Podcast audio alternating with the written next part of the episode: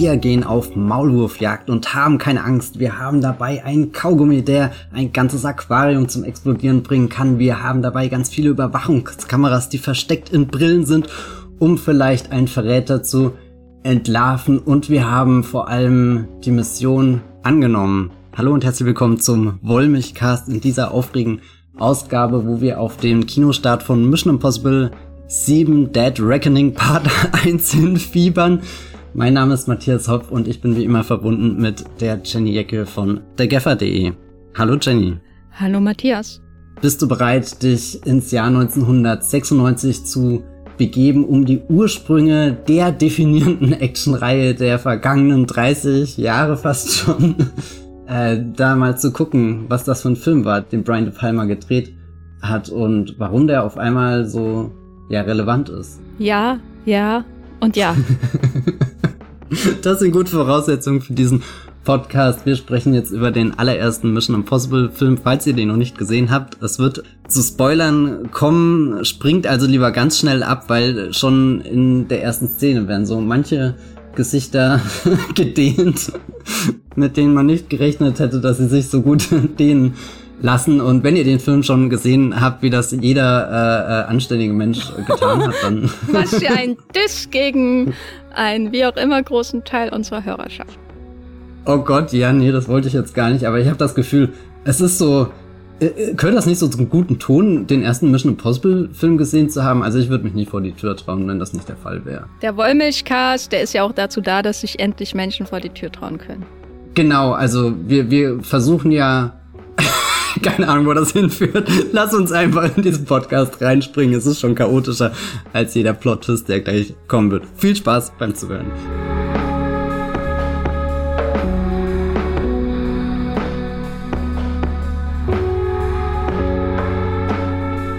Mission Impossible 1996 kam der erste Film ins Kino und in unserer ausführlichen Vorbereitung auf dieses Gespräch haben wir zwei Punkte ausgemacht, die so ein bisschen die Grundpfeiler von diesem Unternehmen sind, sage ich jetzt mal. Was ist denn der erste? Also der erste ist, glaube ich, äh, der physische Grundpfeiler dieses Films ist Tom Cruise, der zu diesem Zeitpunkt ja schon ein großer Star war. Er hatte ja schon äh, seinen Durchbruch gefeiert mit Top Gun und er hatte auch schon Days of Thunder gedreht und dabei lasse ich es jetzt mal und tu so, als gäbe es keine anderen Tom Cruise-Filme in der Zwischenzeit und er hatte mit seiner, was seine Agentin oder Managerin, jedenfalls mit seiner langjährigen Kollaborateurin Paula Wagner hatte er eine Firma gegründet, Cruise Wagner Productions, mit der er auch mehr Kontrolle über seine Projekte haben wollte. Da deutet sich ja schon an diese Vorstellung von Cruise als Schauspieler, Auteur, die ja heute, glaube ich, auch so ein bisschen zum Standard in der Betrachtung seiner Arbeit gehört.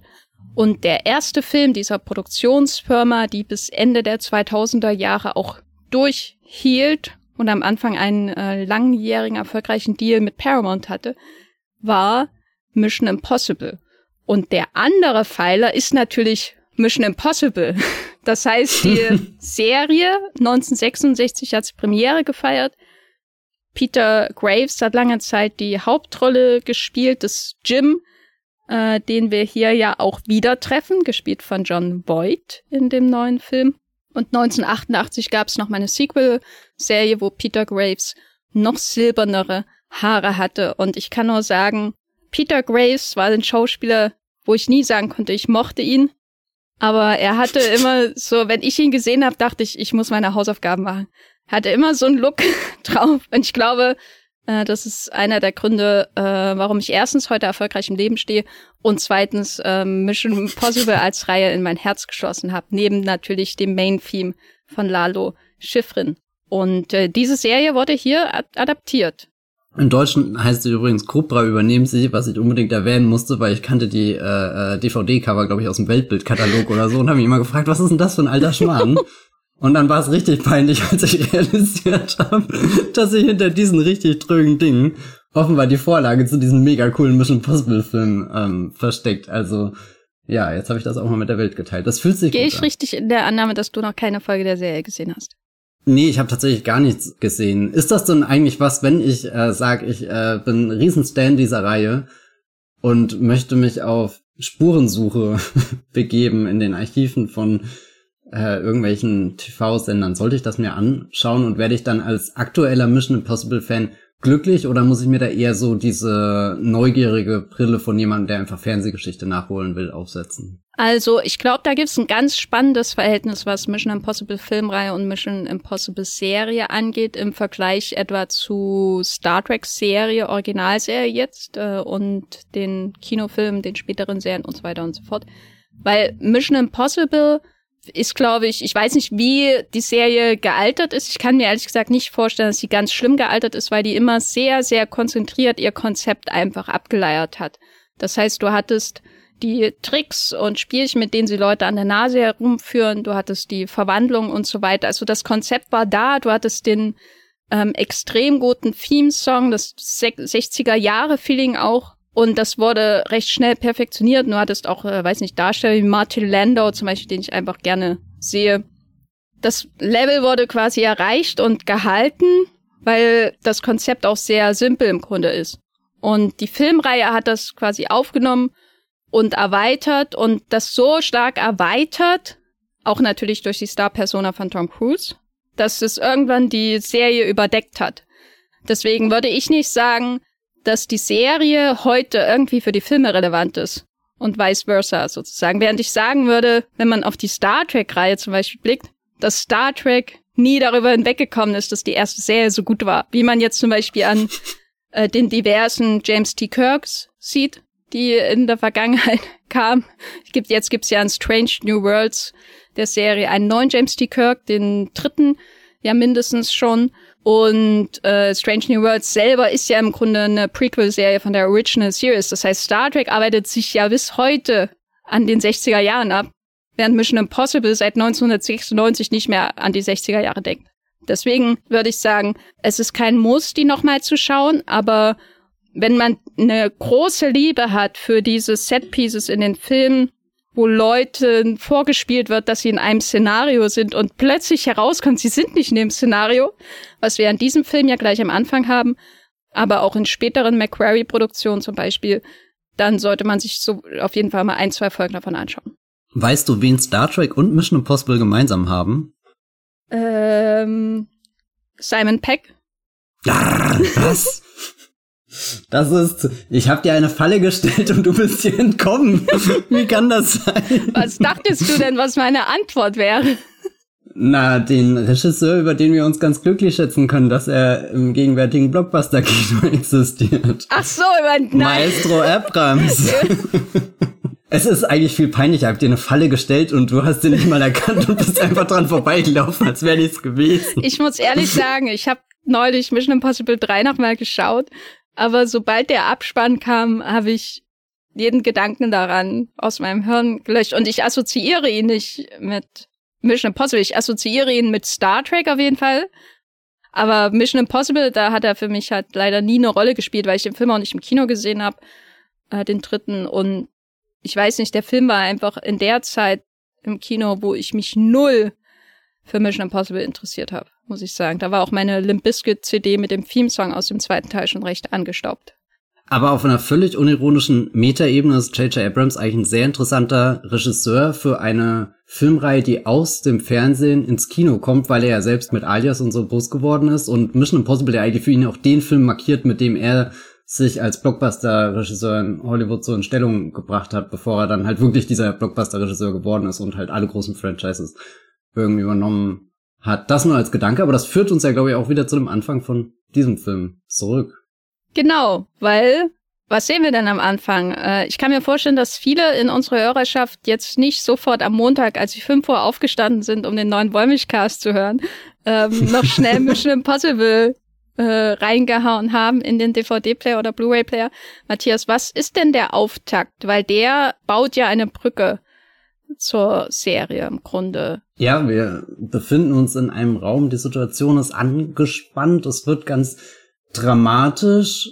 Und dann passiert aber wirklich dieser, dieser Moment, wo die Lichter angehen und die Kulisse außenrum wegbricht, Wände fallen um, Scheinwerfer kommen zum Vorschein, Masken werden abgezogen, du merkst, alles war eine Inszenierung. Und das hört sich eigentlich schon riesengroß an, aber ich glaube, der Trick, äh, der hier stattfindet, ist, dass, dass das Set, was gerade auseinanderbricht, sich wirklich anfühlt wie so, so eine kleine Soundstage, in der du halt deine Weekly Network äh, Serie drehst mit einem sehr moderaten Budget. Ich stelle mir sogar manchmal noch vor, wenn, wenn diese Wände umkippen am Anfang, dieser ersten Mission Impossible Szene, dass irgendwo auch das Publikum, das Live-Publikum sitzt und gerade jemand quiet hochhält.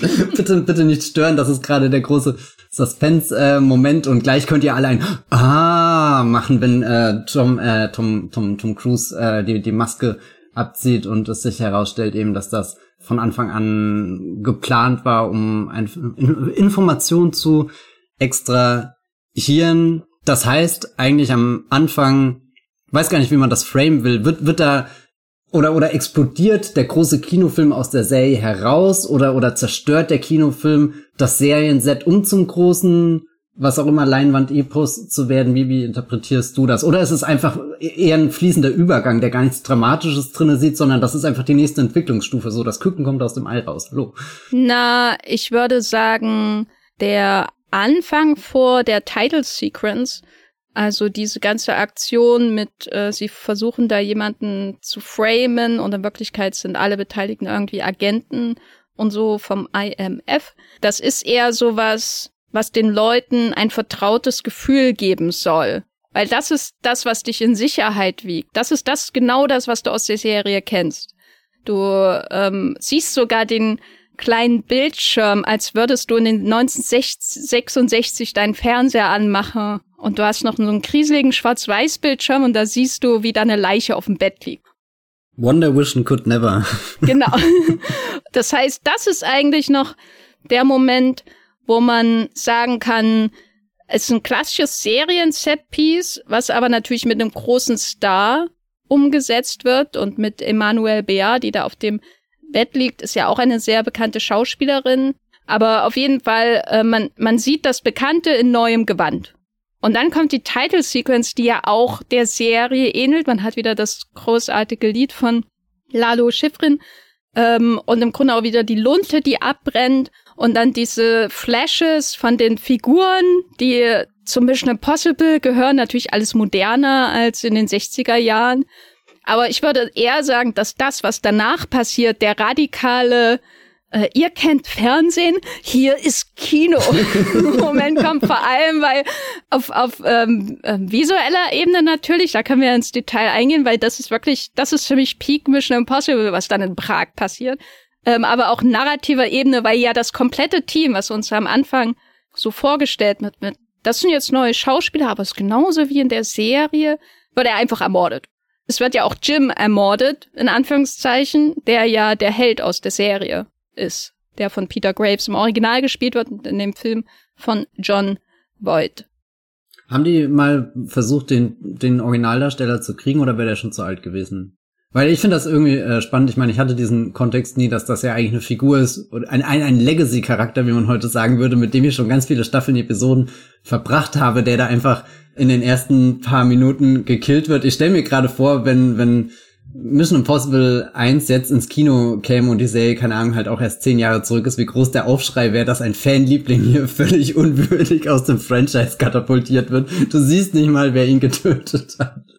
Oh nein. Kann ich einen Fun Fact sagen? Ja, bitte. Weißt du, warum 1988 eine Fortsetzung der Mission Impossible Serie gedreht wurde, wieder mit Peter Graves? Weil kurz vorm kalten Ende des Kalten Kriegs haben sie gesagt, wir brauchen das jetzt noch, weil danach haben wir keinen Grund mehr. Weil es einen Autorenstreik gab. Also, oh mein Gott. ja, das sind wir richtig äh, zeitgemäß. Äh, oh Gott.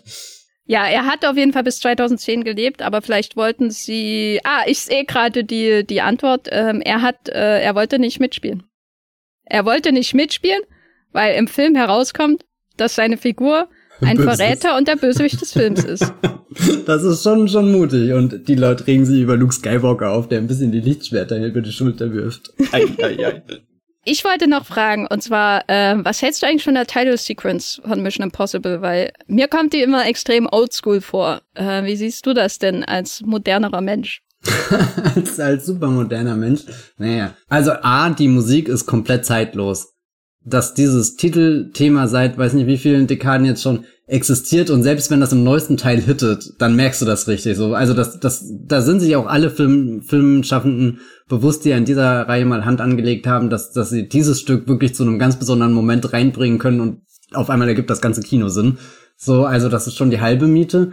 Und es hat so den Charme dadurch, weil du hast irgendwie, oder mir fällt gerade keine, keine richtige große Kinoreihe an, die in ihren Titelsequenz A so viele äh, Szenen reinschneidet und dann vor allem auch Szenen, die vorwegnehmen, was eigentlich erst passiert. Das finde ich immer sehr ungewöhnlich. Und ich weiß noch, ich habe das schon als Kind immer geguckt und das erste Mal habe ich mich natürlich gefragt, ah, das sind bestimmt so, weiß nicht, so Dinge, die schon passiert sind? Nee, keine Ahnung oder so. Also so weißt du, du guckst zum ersten Mal den Mission Impossible Film und stellst dir dann vor, werden da quasi die, die früheren IMF-Abenteuer zusammengefasst oder nicht, aber vielleicht kommst du irgendwann auf die Idee, dass, ja, die, die Figuren stimmen ja auch gar nicht überein, das sind ja neue Gesichter, die du das siehst. Und dann, wenn ich ihn heute gucke, dann schaue ich mal drauf mit spoilert das schon irgendwas, wird da irgendein Plot-Twist verraten und kommt dann irgendwie immer zu dem Entschluss, nee, es ist eigentlich auch einfach so eine wahnsinnig coole Vorschau mit, guck mal, das haben wir alles noch auf Lager für euch und ich glaube, da ist irgendwie diese dieses Intro auch prophetisch gewesen, weil jetzt werden ja Mission Impossible Filme mit dem Versprechen gedreht von wir haben diesen ganz besonderen Stunt äh, für euch umgesetzt. Tom Cruise hat sich hier fast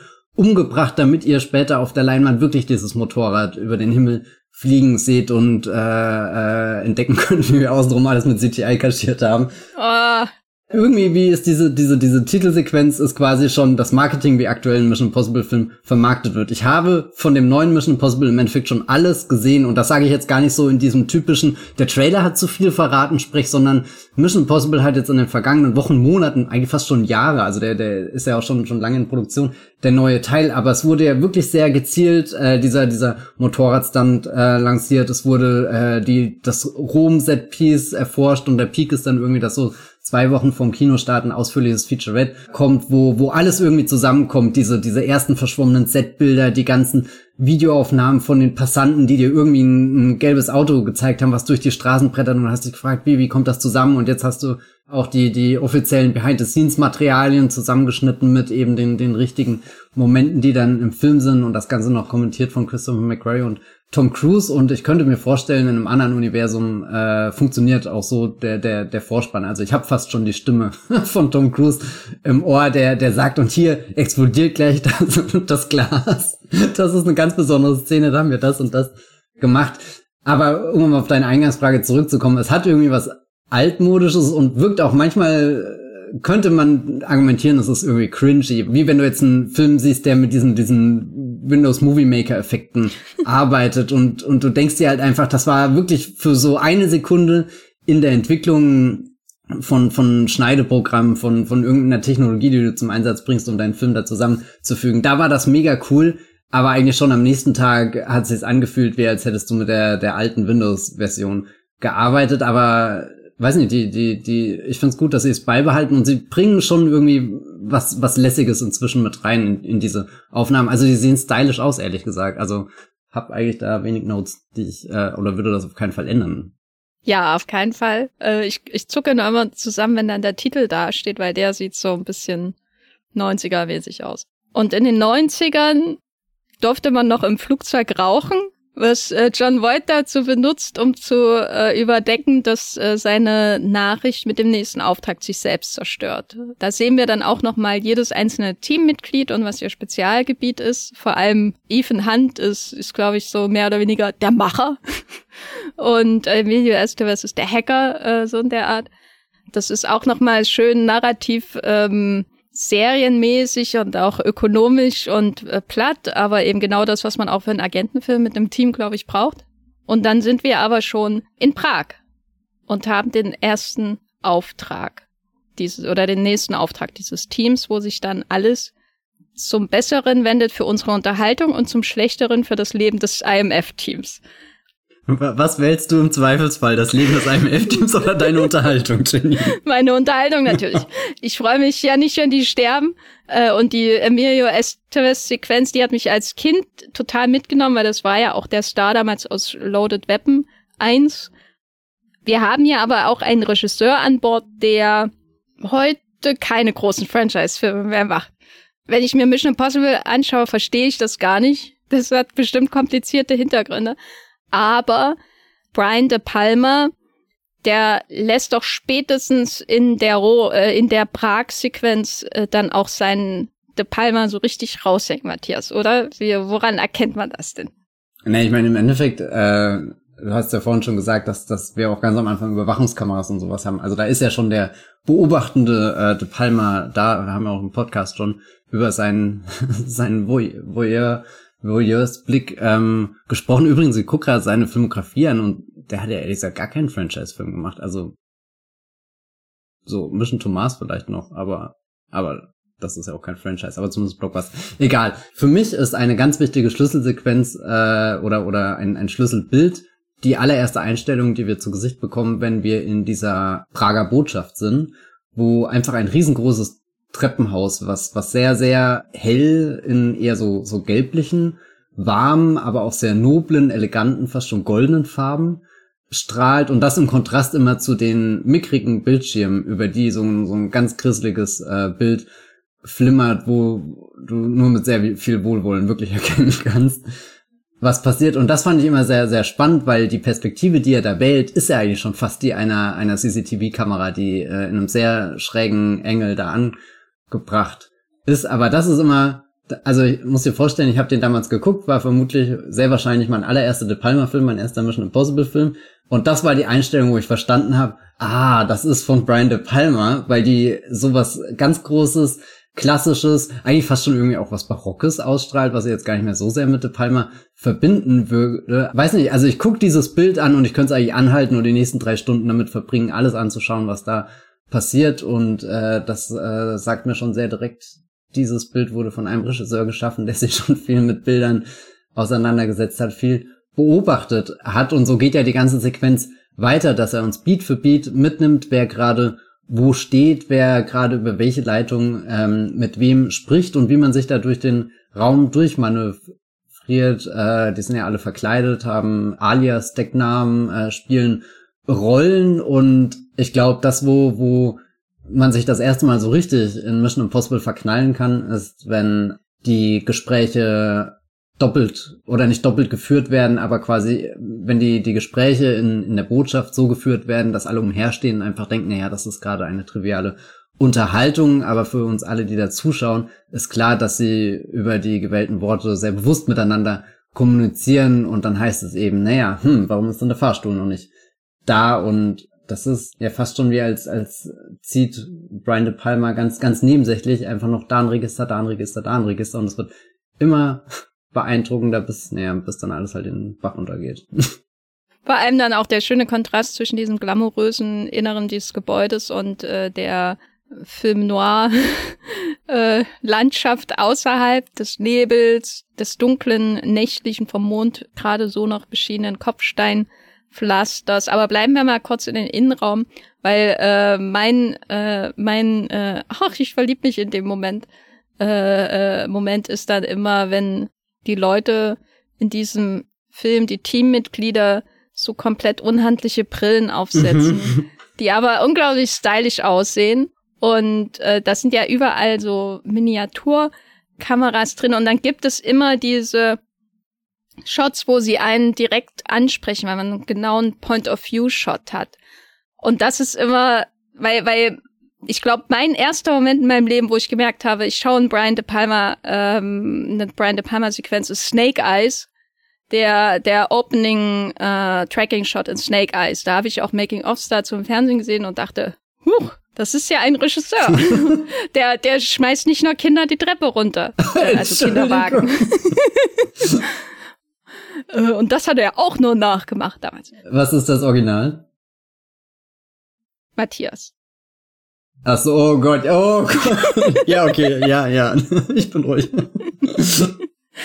ähm, das heißt, diese, weil, weil das sind ja auch immer Szenen, ähm, die werden zwar narrativ quasi heraufbeschworen, also es gibt immer einen Kontext, warum man genau angeschaut wird von einer Figur, zum Beispiel, während das ja nicht immer so ist. Es gibt ja auch zum Beispiel, weiß nicht, ähm, europäische Autoren, Filme, äh, Filme, wo jemand genau in die Kamera schaut und es gibt dafür keine narrative Begründung, warum man in einem Point-of-View-Shot ist. Hier ist es ja sozusagen für das übliche Blockbuster-Kino erklärt, warum das passiert. Und trotzdem ist das immer so ein unheimlicher Moment für dich. Ich weiß nicht, wie es dir geht, aber ich finde es immer sehr unheimlich, wenn jemand gerade in so einem Film, vielleicht verstärkt das den Effekt dann noch, mit mir spricht direkt.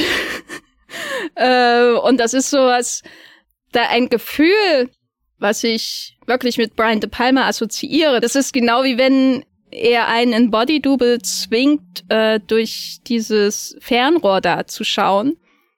Und man sieht, wie jemand sich da in der anderen Wohnung bewegt und dann Richtung Fernrohr schaut. Oder weißt du, also, oder wie eben in einem Hitchcock-Film, das ist natürlich das unmittelbare Verwandtschaftsverhältnis bei einem Brian De Palma-Film, äh, wenn diese Szene, wenn James Stewart das andere, die andere Wohnung beobachtet und der Bösewicht ihn sieht das habe ich hier immer im Kleinen und das ist für mich so ein immanentes Brian De Palma-Feeling, dass das jederzeit passieren kann.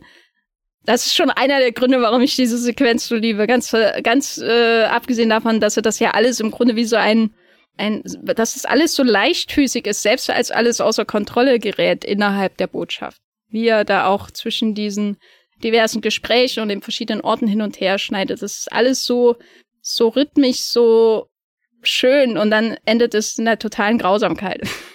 Wobei ich, also du hast gerade gesagt, du findest das unheimlich. Und das ist auch wirklich was. Also die, diese erste Sequenz zu schauen, das ist nicht cool wie, also es gibt andere Mission Impossible Filme, da schaust du wirklich diese mega Action Set Pieces und sie machen ganz, ganz, ganz viel Spaß, selbst wenn du weißt, da ist gerade jemand theoretisch in Lebensgefahr. Aber bei dem wurde es mir richtig mulmig, weil du also da ist irgendwie dieses amerikanische Team in einer europäischen Stadt, also schon mal irgendwie so Fremde, die irgendwo eindringen, dann auch noch eine Botschaft, was ich als Kind auch immer so, oh mein Gott, die sind in der Botschaft drinne. Das ist also der, der höchste Ort, an den du da irgendwie reinkommen kannst. Keine Ahnung warum, aber ich hatte da wahnsinnig Respekt davor. Dann sind da all diese Leute, die wirklich eingeladen sind, die ja jetzt auch nicht nur, da, da sind ja jetzt nicht Hinz und Kunst oder so, das sind ja vermutlich alles sehr, sehr mächtige Menschen und die machen, spielen da irgendwie ihr Versteckspiel. Also ich, ich mag das sehr, wie, wie da am Anfang sowas also einerseits kannst du das nachvollziehen, so die, die, dieses Kinderspiel in Anführungsstrichen, was sie spielen, und andersrum ist das ganz großer Ernst und, und du merkst auch, okay, sie machen jetzt wirklich was Verbotenes. Sie gehen da jetzt in den Fahrstuhl und, und dann, dann dieser, dieser plötzliche Tod natürlich, das ist so auch das, das eindeutige Signal mit, ähm, ja, äh, wir, wir ziehen, äh, das hat auch Konsequenzen, äh, kann richtig schlimme Konsequenzen für euch haben und, und also so, so, ich fühle mich immer allein und, und in dieser, dieser, dieser Fremde und versuche mich da durchzumanövrieren und das ist aufregend und spannend, aber ich weiß, wir tun gerade was Verbotenes und wenn wir auffliegen, sind wir halt richtig im Arsch, weil damit, was wir spielen, das sind halt wirklich, das ist Feuer und dann wechselt das über in, du hast schon beschrieben, in diese, diese Film-Noir-Situation, die wir außerhalb der Botschaft haben, was ja auch farblich ein ganz krasser Kontrast ist, wo dann dieses, dieses, ja, Blau drinne liegt, wo ganz viel Nebel ist und wo, wo De Palma dann die ganze Zeit dieses diese, diese, diese Passage filmt mit dem Pflaster, mit den Silhouetten, mit diesem Baum oder, oder dem, dem, dem Gebüsch da, was sich so reinhängt, wie so die peitschende Weide in den Harry Potter Film von Alfonso Cuarón richtig unheimlich und und und dann gehen wir noch weiter zu diesem diesem Gitter und und oder ich dachte mir immer, es kann doch gar nicht so schwer sein, an diesem Gitter vorbeizulaufen, aber in diesem Mission Impossible Film läuft keiner an dem dem dem Gittertor vorbei, sondern das zieht die fast schon so, wie so, so ein magisches dunkles Loch. Und also wirklich das ist das ist wirklich eine Horrorszene, die er im Endeffekt da draus macht, gerade auch der der der Blick von der äh, Kristen Scott Thomas Figur, wenn sie sich da umdreht und dann diesen, diesen rätselhaften Mann, den wir nur als Silhouette sehen, anschauen und du siehst ihren Atem, wie er rausgeht, du siehst, wie sie irgendwie so ihr, ihr, ihren Mantel zuknöpft, du siehst in ihrem Gesicht, dass sie gerade 100% schwankt zwischen ich bin sehr verunsichert und nee, ich bin eigentlich eine Professional, die schon tausend dieser Sachen gemacht hat, aber und, und dann hörst du die Tritte auf dem, dem Pflaster und du merkst, dass wirklich jeder dieser Tritte gerade ins Ungewisse führt und das ist also wirklich, das ist filmisch so, so eine prägende äh, Sequenz und sie ist eigentlich so simpel gestaltet. Das macht mich immer ein bisschen verrückt bei dem ersten Mission Impossible Film, dass ich da so viel fühle, obwohl irgendein Instinkt bei mir auch sagt, das ist jetzt nicht mega waghalsig und es ist auch definitiv nicht so aufwendig wie spätere Mission Impossible Filme oder generell andere, äh, äh, weiß nicht, Action-Agentenfilme, die du gesehen hast und, und trotzdem jedes Mal, wenn ich den Film gucke, bin ich da wieder komplett drinne und, und führe mit, als würde ich es das erste Mal schauen. Ja, mir hat noch äh, die Melodie aus der dritte Mann gefehlt, oh, so als ja. Begleitung dieser Pflastersteinhode. Was ja auch, äh, oder als Motiv hinter dem allen steht ja auch so ein bisschen, dass man so dieses, ähm, ja internationale Top-Team hat, was in der ersten Sequenz vor dem vor der Title-Sequenz so als fast schon allmächtige Inszenateure fremder Schicksale ins, äh, dargestellt werden. Das spielt ja, glaube ich, in Minsk am Anfang. Und das heißt, man hat wieder so diese, ähm, diesen postsowjetische Welt, die wir auch schon angesprochen hatten in unserem Podcast zu GoldenEye, der ja zur, äh, fast zur selben Zeit herauskam, in dem quasi die, nenne ich es mal, anglophonen äh, Helden, äh, in dem Fall hier sind es, ist es ja auch ein gemischtes Team bei Mission Impossible, hineinkommen, um äh, mal mit dem Panzer durchzubrechen, wie sie wollen, oder eben hier ihre äh, äh, Choreografie auszuführen, ungestört ja am Anfang in der Sequenz. Alles perfekt äh, greift es ineinander bis hin zur Spritze, die dann Emanuel Beare wieder lebendig macht. Das fand ich vielleicht auch immer super drastisch und habe mich gefragt, würde ich das machen, wenn ich Agent wäre? äh, aber dann in, im zweiten Schritt wird man ja komplett dieser Sicherheit beraubt. Äh, nicht nur, weil alle bekannten Menschen ausgelöscht äh, werden, die uns in der traditionellen Einführung dieses Films vorgestellt wurden, als würden wir den restlichen Film damit verbringen mit diesen Menschen, sondern auch diese Idee, dass äh, der IMF oder eben die äh, siegreichen kapitalistischen Mächte nach dem Ende des Kalten Krieges da einfach da hineingehen können und machen können, was sie wollen. Das ist ja so ein Motiv, das auch, es wirkt auch wieder so ein bisschen, als wäre das der wilde Westen oder in dem Fall der wilde Osten, wo verschiedenste Powerbroker um die Macht kämpfen und am Ende ist es dann sogar einer aus ihren eigenen Reihen, der alle auslöscht. Spoiler für Mission Impossible von 1996. Es war John Voight, der alles inszeniert hat. Er ist ja quasi der, der Inszenator, der, der alle ist anderen. Ist der De Palma? Äh, das ist die große Frage, weil er sitzt auch immer vor diesem Laptop und äh, er, ich finde das immer so lustig, weil John Voight das nicht sonderlich überzeugend macht, wenn, wenn Emilio Estevez äh, den Fahrstuhl nicht mehr manipulieren kann und er immer höher fährt, immer mehr auf sein Ende zu und John Voight sagt, halt ihn auf, halt ihn auf. es geht nicht, es geht nicht. Und ich denke immer, da geht noch ein bisschen mehr Acting. Aber ähm, ja, aber im Grunde ist er ja der, der das alles inszeniert, der seine Schauspieler, die quasi zu ihrem Ende führt. Und damit ist er natürlich ein De Palma-Ersatz. Aber er wird natürlich einem irgendwann in diesem Film einem zweiten De Palma-Ersatz gegenüberstehen und das ist Ethan Hunt. Und damit haben wir auch Tom Cruise. Was ist das denn für ein Tom Cruise, den wir hier treffen? Das wollte ich auch noch mal fragen, ähm, weil wir haben ja jetzt schon ein sehr starkes und von dir auch schon erwähntes Bild von Tom Cruise, dass er in den letzten, würde ich sagen, zehn Jahren wirklich ad absurdum forciert hat nach seinem Karrieretiefpunkt in den 2000ern, dass er der große Stuntmaster ist, der äh, hier alles leistet für das Kino. ähm, er ist der letzte neben Nolan, Scorsese und Spielberg, der noch am Kino hängt und das rettet mit seinen Jackie Chan-artigen Stunts, die er da immer vollführt. Aber das hier ist ja ein ganz anderer Cruise, den wir hier treffen. Und der ja auch nach dieser großen Sequenz komplett am Ende ist, oder? Wie er da Kittridge erstmal gegenüber sitzt. Kittridge, jetzt haben wir ihn erwähnt. Matthias, was ah. ist das für ein ah. Cruise, der da in der Aquarium-Bar sitzt, da in Prag?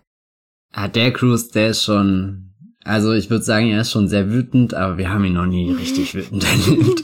Nein, ich finde das, also ähm, ich weiß gar nicht, wann das passiert ist, aber irgendwann habe ich angefangen, sehr anders über diese erste Szene nachzudenken und jetzt, als ich sie nochmal geschaut habe, finde ich einen Moment ganz wichtig, wenn das Teambriefing vor dem großen Prag-Einsatz stattfindet, macht Tom Cruise doch so einen Gag über den Kaffee, dass der nicht gut ist.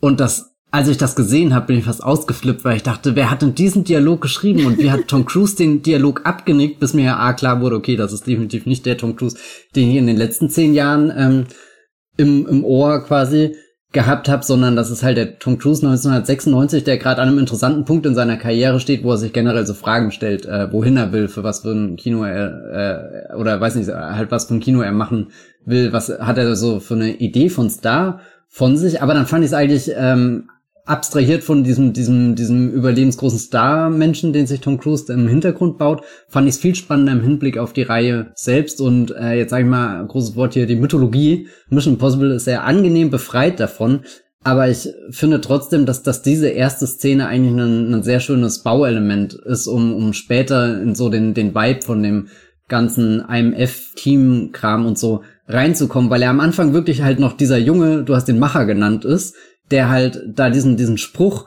klopft und wirklich noch nichts von der Welt halt gesehen hat. Wirklich so, so fast schon goldig, unschuldig irgendwie sitzt er da drin und, und klar, es ist jetzt auch besonders diese Szene zu sehen, wenn du halt siehst, wie Tom Cruise, der ist halt inzwischen nicht mehr so alt, wie er in dem Film war, sondern deutlich älter und das siehst du ihm überall an, selbst wenn er sich ja trotzdem noch relativ jung hält, aber der Tom Cruise in Mission Impossible 1 ist wirklich sau jung, das ist fast schon gruselig, dass er auch mal so jung gewesen sein konnte und wirklich so, so einen Spruch klopft und einfach so einen dummen Satz sagt, der, der, ja, weiß nicht, einfach, einfach verspielt ist, einfach so aus dieser Laune rauskommt, überhaupt nichts Bedeutungsvolles hat und das will Ethan Hunt nie wieder so einen Satz sagen hören, weil das, was er in diesen ersten 20, 30 Minuten in dem Film passiert halt maximal traumatisch für ihn ist, weil er sein gesamtes Team verliert, weil er, weil er dann noch als Verräter geframed wird, sogar ganz kurz seine Familie mit ins Boot geholt äh, wird, die, die da so als Motiv aufgezogen wird, dass er da, äh, das ist im Endeffekt ums Geld dran schaffen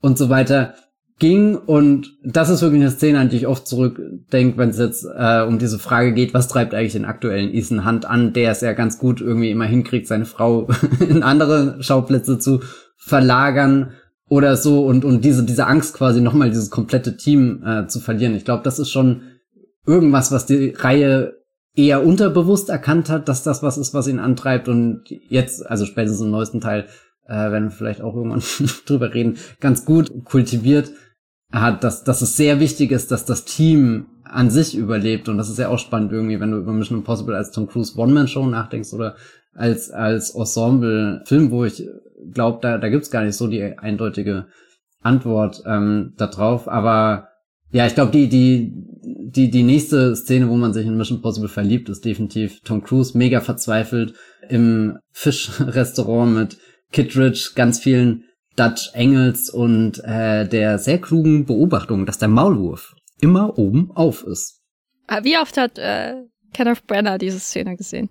Ah, ja, also ich, ich, ich nehme schon an, dass er die so sich immer mal Freitagabends äh, anguckt und dazu, weiß nicht, an Cognac nippt. Vor allem, weil er immer die falschen Schlüsse draus zieht. weil äh, ich meine, wir machen viele Witze über Kenneth Brenner und seine Dutch Angles, die ich äh, ja irgendwie schon lieb gewonnen habe und ich freue mich ich, auch ich, auf. Ich, ich, dachte, ich dachte, wir reden immer sehr ernsthaft über ihn. Wir also, reden sehr ernsthaft, so. ähm, äh, ironisch über Kenneth Brenner und ich freue mich auch auf äh, Haunting in Venice, was ich mir quasi wie die Pragsequenz im Mission Impossible noch von Kenneth Brenner vorstelle. Aber wenn ich mir jetzt zum Beispiel die Dutch Angles hier in dem Gespräch mit Henry Czerny anschaue, also mit Kittredge, ähm, muss man immer so besonders betonen, es ist nicht Kittredge oder so, es ist Kittredge. Es ist auch wirklich strafbar, wenn man es falsch sagt.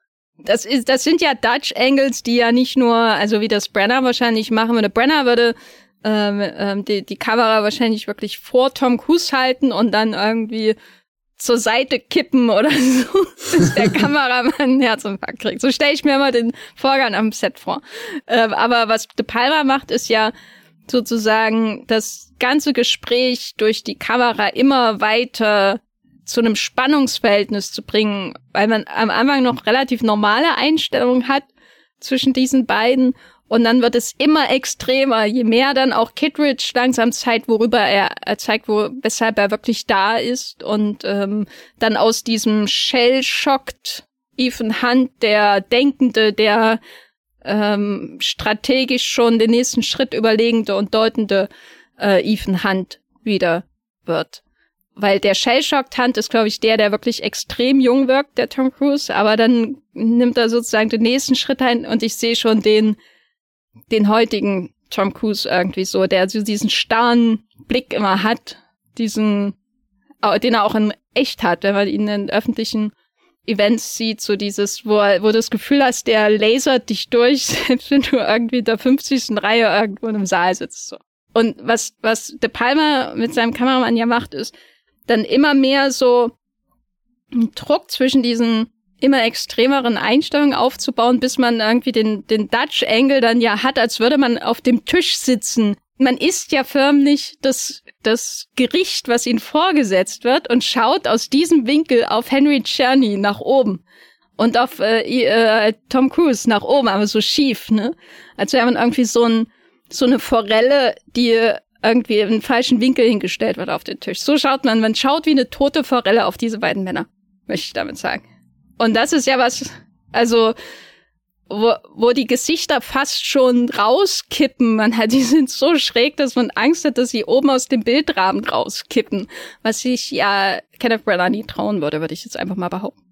Es ist auch, also jedes Mal, wenn Tom Cruise diesen Satz sagt mit Kittredge, sie haben mich noch nie wütend erlebt, so, da, da presst dich auch die Kamera schon in dieses Mindset einfach rein, dass, also wirklich, ich habe selten so viel Zorn immer auf eine Figur, die ich wirklich erst zwei Minuten kennengelernt habe, wie in dem Moment auf äh, Herr Kittredge. Und dann natürlich auch ziemlich genial, du, du kommst so nah dran und dann macht er ja diese, diese ganz coolen Enthüllungsschwenks, wo er dir dieses zweite Agententeam in, in den Doppelrollen äh, präsentiert, dass die auch alle irgendwo in dem, dem Restaurant schon äh, positioniert sind. Und das ist auch immer so, so ein ultimativer Gänsehautmoment. Wir sind ja noch gar nicht so tief in dem Film drin, aber wir haben nicht nur, also wir haben schon gesehen, wie so ein ganzes Set auseinander fällt, wo quasi schon mit der ersten Wirklichkeit und Wahrnehmung und, und Wahrheit oder, oder Inszenierung gespielt wird, die Masken sowieso die ganze Zeit. Dann, dann waren wir in der Botschaft, dachten, da sehen wir jetzt einen coolen Heist und dann läuft alles schief und wirklich alle sterben. Und, und das ist jetzt so, so zum dritten Mal, wo wir in kurzer Zeit eigentlich in so eine perfekt präparierte Falle hinein tappen und merken, wir sind umzingelt und wo am Anfang das Set auseinanderbricht, gibt's dann hier den nächsten Moment, wo das Restaurant explodiert. Dank eines Kaugummis wenn, wenn du sagst, wir sehen in dieser Szene, ähm, wie, wie quasi der eine Tom Cruise in den anderen Tom Cruise übergeht, quasi er häutet sich, da ist doch eigentlich, das ist der Moment, wenn er den Kaugummi auspackt. Er ist dann der nackte Kaugummi, der explodiert. Darf ich das ab. außer Kontext zitieren? er er ist der nackte Kaugummi, der explodiert. Bitte nicht. ja, aber ich finde das Bild sehr schön, äh, dass man sozusagen die zwei Seiten zusammenmixt und dann also Kaugummis verbinde ich wirklich mit äh, dem Jahr, in dem ich das erste Mal Mission Impossible oder so gesehen habe. Ich weiß echt nicht weiter. Das letzte Mal ein Kaugummi. Und deswegen weiß ich, das ist wirklich so ein richtig geiles Retro-Element, dass jemand dachte, na gut, wir können nicht so diese komplette James Bond Gadget Schiene fahren, aber was ist denn irgendwas, was du einstecken hättest als IMF-Agent und was eventuell ein Sprengsatz sein könnte? Und dann zieht er irgendwie diesen Kaugummi raus. Also Kaugummi ist mit mir, äh, bei mir im Kopf sehr belegt mit äh, Mission Impossible und äh, Explosionen. Und vor allem, dass das dann auch noch so, ach, weiß nicht, wer das zusammendrückt. Das, das ist auch wieder, De Palma hat halt einfach ein gutes Auge für all diese Details, die, die, die du, die er dir zeigt und es wirkt erstmal einfach wie so eine Aufnahme und keine Ahnung, 20 Jahre später sitzt du da und merkst, du hast den Shot nie vergessen. Aber es gibt ja noch den restlichen Film. Ne? können, können wir noch ganz kurz über die Explosion des Glases, das Wasser, was rausströmt und er, der da durchspringt, ist das für dich ein großer Moment oder nicht?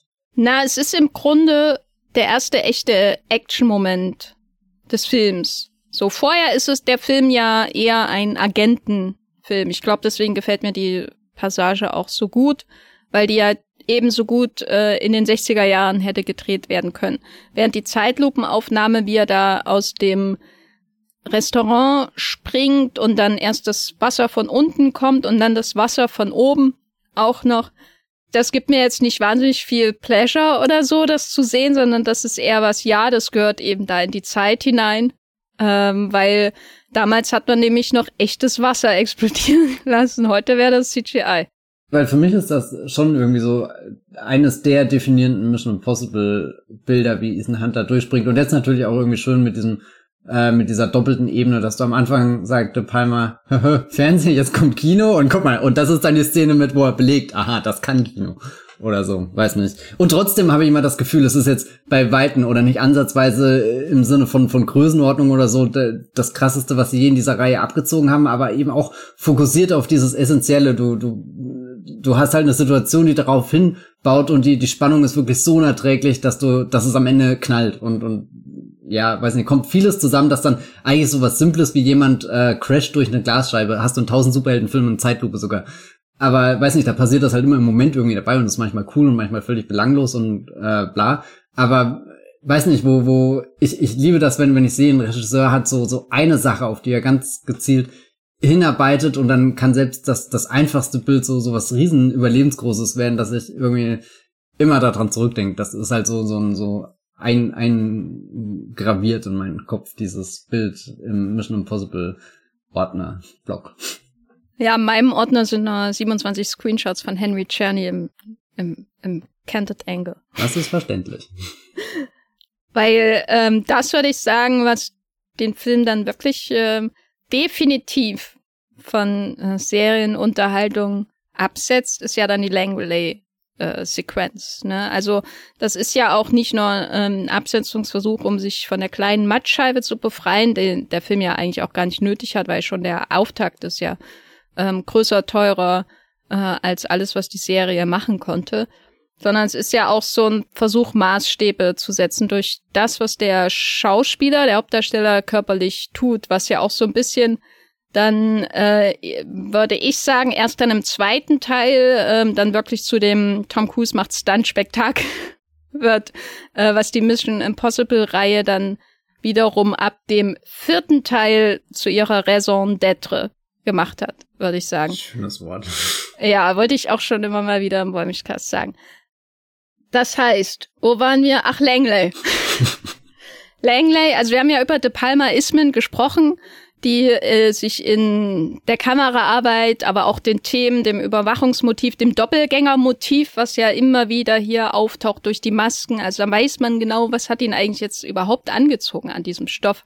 Menschen tragen Masken, sehen genauso aus wie andere. Es gibt Verwechslungen, Leute werden beobachtet. Oh, Brian De Palma. ähm, äh, aber die Langley-Sequenz ist ja jetzt erstmal oberflächlich gesehen nichts, wo man denkt, ja, also nach Blowout, da macht er das. Auch zum Beispiel im Vergleich zu Untouchables, was ja auch im Grunde fast schon ein Blockbuster ist, wo ich sagen würde, ja, die, das ist jetzt auch nicht unbedingt das erste, wo ich ran nicht dran denke, wenn ich an Brian De Palma denke, aber die Idee, eine der berühmtesten Sequenzen der Filmgeschichte neu zu verfilmen, das ist dann schon wieder sehr De Palma. Wie ist ja, das, das denn bei Langley? So, so fertig, dass ich diese Connection erst seit ungefähr 20 Minuten oder wie lange wir in diesem Podcast reden habe. Es ist wirklich, du, du hättest vorhin sehen müssen, wie diese Synapse in meinem Kopf geschnallt hat. Das, oh Gott. Und jetzt finde ich es einfach nur geisteskrank. Wer kommt denn auf die Idee, diese Szene in Gangsterfilm zu schmuggeln? Wir reden von der Treppensequenz ne, aus Panzerkreuzer Partie am Kind. Können wir nochmal Also ja, das, das, ja die Langley-Sequenz ist ja wahrscheinlich so der wirklich große Spektakelmoment, würde ich sagen. Obwohl ich Züge liebe und schon immer mal in einem TGW fahren wollte, durch den Eurotunnel, würde ich sagen, die, das echte Spektakel, woran jeder denkt bei Mission Impossible 1, ist doch wirklich Langley, oder? Würdest du widersprechen? Ja, ich glaube, es liegt auch einfach daran, dass äh, selbst äh, wenn der Eurotunnel offenbar ganz cool ist und damals auch recht neu war, ist Langley auch einfach so, weißt du, das Wort droppt und du guckst genauso wie Jean Reno und äh, äh, hier wegen Grames Tom Cruise an und denkst dir einfach, kann doch nicht sein Ernst sein. Da haben sie sich ja wirklich den Ort äh, ausgewählt, wo es am unmöglichsten äh, ist, einzubrechen. Und dann ist diese Szene aber auch auf dem perfekten schmalen Grad umgesetzt zwischen, es ist wirklich glaubhaft zu einem gewissen Grad, dass sie da so reinkommen, aber sie müssen auch wirklich Hindernisse überwinden. Das ist jetzt nicht einfach so ein, so ein, so ein Ausflug, weiß nicht, Klassenfahrt oder so, sondern das sind schon Profis am Werk, die sich öfter Gedanken gemacht haben, wie können wir was infiltrieren, wie können wir jemanden täuschen, wie können wir jemanden rausziehen, wie, wie, wie improvisieren wir im entscheidenden Moment und, und eines der geilen Sachen, also ich denke selten darüber nach, dass Jean Reno auch in diesem Film äh, mitspielt und bin dann immer wieder überrascht, wenn er auftaucht, aber sobald er da ist und er ist ja wirklich, er lungert über dieser Sequenz wie so ein Schatten und du merkst schon die ganze Zeit, irgendwas, irgendwas wird da richtig schief laufen. Und ich liebe es, dass De Palma diese, diese Ratte einführt, die ihn nervös macht, weil das bringt nochmal diese, diese zusätzliche Ebene mit, mit, klar, Jean wirkt die ganze Zeit wie so ein zwielichtiger Typ, der sie verraten könnte und einfach mit dem Geld abhaut oder was auch immer. Und dann auf einmal sagt Jean Reno, ja, vielleicht hat er dann aber auch nur rutschen lassen, weil da gerade die Ratte war so. Also so, das ist so ambivalent, was, wie ich mich immer da fühle, obwohl ich im Endeffekt dann weiß, auf welcher Seite er steht, nämlich nie auf der guten. Aber ja, keine Ahnung, was ist das, an was du als erstes in der Szene denkst? Ich meine auch eine Brille, die jemand aufhat und überraschend gut aussieht. Brillen in diesem Film wirklich ein unterschätztes Styling-Element auch. Ja, vor allem jedes Mal denkst du, die Brille passt gar nicht und dann passt sie wirklich mega gut. Das ist. Also ich, ich meine, ich denke natürlich an das Bild, wo Cruz da fast auf dem Boden kracht, weil das war, also, ähm, weil du vorhin erwähnt hast, man kennt vorher alles, was in dem Film passiert durch das Werbematerial, in Anführungszeichen. Ähm, das war ja hier nicht ganz so extrem, aber da gab es ja auch im Fernsehen dann vorher so diese Making-of Sendungen, ähm, mit denen Werbung dafür gemacht wurde, mit äh, hier musste Tom Cruise so und so lange tra trainieren, damit er sich da so balancieren konnte, damit er da so hängen konnte, wie enorm anstrengend das ist. Und dann später auch die Zugsequenz, da kann ich mich dezidiert dran erinnern, dass ich Making-of dazu bei RTL oder so gesehen habe, bevor ich überhaupt den Film richtig gesehen habe. Das heißt, das waren schon die großen Momente, aber worüber ich diesmal viel nachgedacht habe, als ich das äh, erstmal mit Ton geschaut habe, dann habe ich es noch mal zweimal ohne Ton äh, geschaut, diese ganze Langley-Sequenz. Wie man das auch macht als anständiger Mensch. Genau. Ähm, ist ähm, die De Palma-Eleganz, die das zusammenbringt. Und die die Reduziertheit dieses ganzen Set-Designs, auch die mit der Eleganz von De Palma als Regisseur, glaube ich, auch zusammengeht. Also er ist ja nicht unbedingt der minimalistischste Regisseur auf der Welt, würde ich mal einfach mal so in den Raum stellen. Aber ähm, dieses Set äh, von diesem Spezialraum, aus dem dann das geklaut wird, was auch aussieht wie so ein Science-Fiction-Element, was da in diesen Film hineinkommt, als wäre das irgendwas, äh, was jemand äh, vom Set von 2001 Odyssey im Weltraum geklaut hätte. So sieht das ja aus. Es ist ja auch, wenn er sich so dreht, fast wie, wie dann in der, in der Space Station von 2001, wenn, wenn, wenn er da so diese, diese ja, Kurve läuft, den Kreis. Genau. Wie auch hier, wie bei der ersten oder der, der ähm, ersten Prag-Sequenz in der Botschaft, wie auch hier die verschiedenen Beteiligten erstmal so hineingeführt werden in das Gebäude und wie, also man kann das alles wirklich ohne Ton schauen, ohne irgendwas darüber zu wissen. Man versteht ganz genau, was passiert, einfach durch die präzise gesetzten, fast schon minimalistischen Bilder. Also zum Beispiel Emmanuel Bär setzt sich neben den Typen, äh, der da den Schlüssel dafür hat oder den Zugang durch seinen Augenscan oder was weiß ich. Und dann äh, macht sie da, die nimmt sie diesen, das ist so ein Bild, dieser Stift, dieser Kuli, mit dem sie diese Flüssigkeit in seinen Kaffee macht. Das ist sowas, das hat sich auch bei mir eingebrannt. Und dann ähm, macht sie das ganz schnell, eine Einstellung, ähm, und dann schaut er sie so an und du hast gleich eine ganze Geschichte über den Mann, der das gar nicht mitkriegen würde, weil so eine Frau neben ihm sitzt. Und das ist der Highpoint seines Tages, dass sie ihn angelächelt hat, sozusagen. Danach kommt der Tiefpunkt seines Lebens. genau, und seiner Gedärme. ähm, und wie das auch immer dann, dann zugespitzt wird, ne? Also wie man immer denkt, ah, jetzt hat er es überwunden, nachdem er aufs Klo rennen muss. Und dann muss er nochmal rennen, sozusagen. Als lustiges Element. Also es wirkt ja alles so, als hätte De Palma nie was anderes in seinem Leben gemacht. Und das hat mich diesmal wirklich wieder überrascht, weil es trotzdem, ich würde nicht sagen, nach Ultra de Palma oder so aussieht. Also Ultra de Palma in diesem Film ist für mich der Moment, den du vorhin erwähnt hast mit Kristen Scott Thomas, die irgendwie hingezogen wird zu diesem Gitter und dann sieht man schwarze Handschuhe. Mhm, weißt du, das, mhm, mhm. das ist also mehr geht ja gar nicht. Hier ist es natürlich alles ein bisschen weniger, aber wie, wie elegant und effizient hier dieses Blockbuster Setpiece zusammengebaut wird, was genauso elegant äh, und reduziert fast erzählt wird, wie dieser Raum gestaltet ist, bis eben alles aus dem Ruder läuft, bis hin zu dem Messer, das dann auf den Schreibtisch fällt. Das ist wirklich sehr, sehr schön. Da kann man eine Filmschule mitmachen, mit, wie man mit Establishing Shots arbeitet, weil der arbeitet ja auch nicht immer mit Establishing Shots. Ne? Der äh, hat oft so Dialogszenen drin, die erste mit Max, äh, da ist, glaube ich, auch so aufgebaut, wo man gar nicht die Umgebung sieht. Man sieht erstmal nur groß die Gesichter. McQuarrie macht das später auch. Bei ihm funktioniert es aber nicht so gut, finde ich. Äh, man sieht erst die Gesichter, man hat erst die Spannung zwischen den Menschen und dann sieht man nach und nach ein bisschen mehr vom Rest des Raumes. Also er arbeitet ja nicht immer so äh, Establishing Shot und jetzt das und jetzt das. Aber hier bei der Sequenz geht er so genau mit den Informationen um, die wir brauchen, um Spaß daran zu haben, dass es schon sehr beeindruckend ist.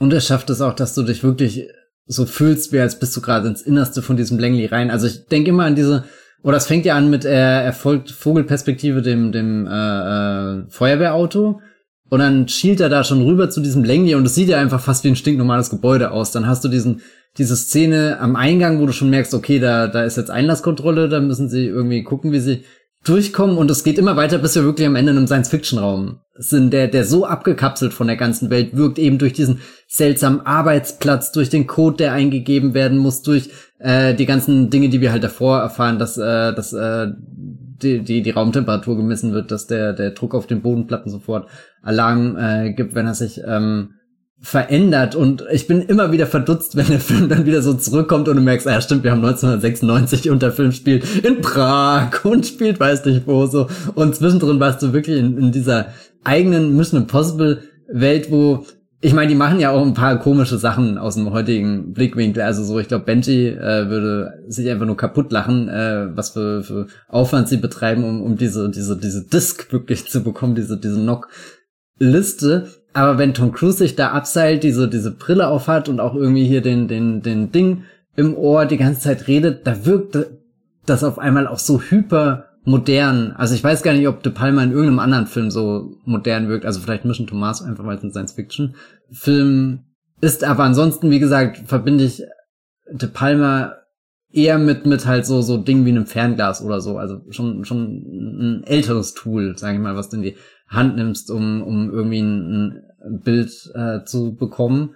Und dieser, dieser futuristische Anstrich, der ist mit Impossible auch selten hingekommen, ehrlich gesagt. Also jetzt die Räume und so, die sie in den späteren Filmen, in die sie da eindringen, das sind zwar schon alles komplexe Dinge und gerade zum Beispiel auch diese Kreml-Szene hat ja diese, diesen unglaublichen, wo er so, so eine ganze leere Wand hin projizieren kann, Trick, was auch immer, aber es fühlt sich nie ein als, als, keine Ahnung, bricht halt in Detective äh, hier aus Star Wars ein. Hm. Ich muss sagen, äh, das, woran ich jetzt jedes Mal denken muss, wenn ich das schaue, ist der äh, ist die Toilettenschlägerei.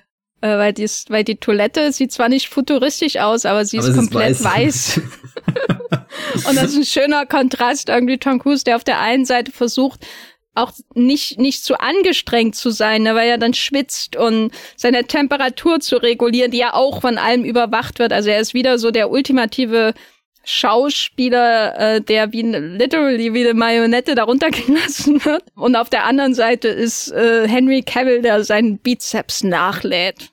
Äh, was ich auf alle Fälle noch sagen wollte, der Moment, wenn das Messer zum Stück runter, äh, Schluss runterfällt, das ist eine Szene, die braucht man nicht, aber dass sie drin ist, das macht ungefähr dieses ganze Setpiece nochmal um 100% besser. Das ist so wirklich, als ich den jetzt wieder geguckt habe, ich habe vergessen, dass das passiert und ich habe wirklich und oh mein Gott, Glück gehabt.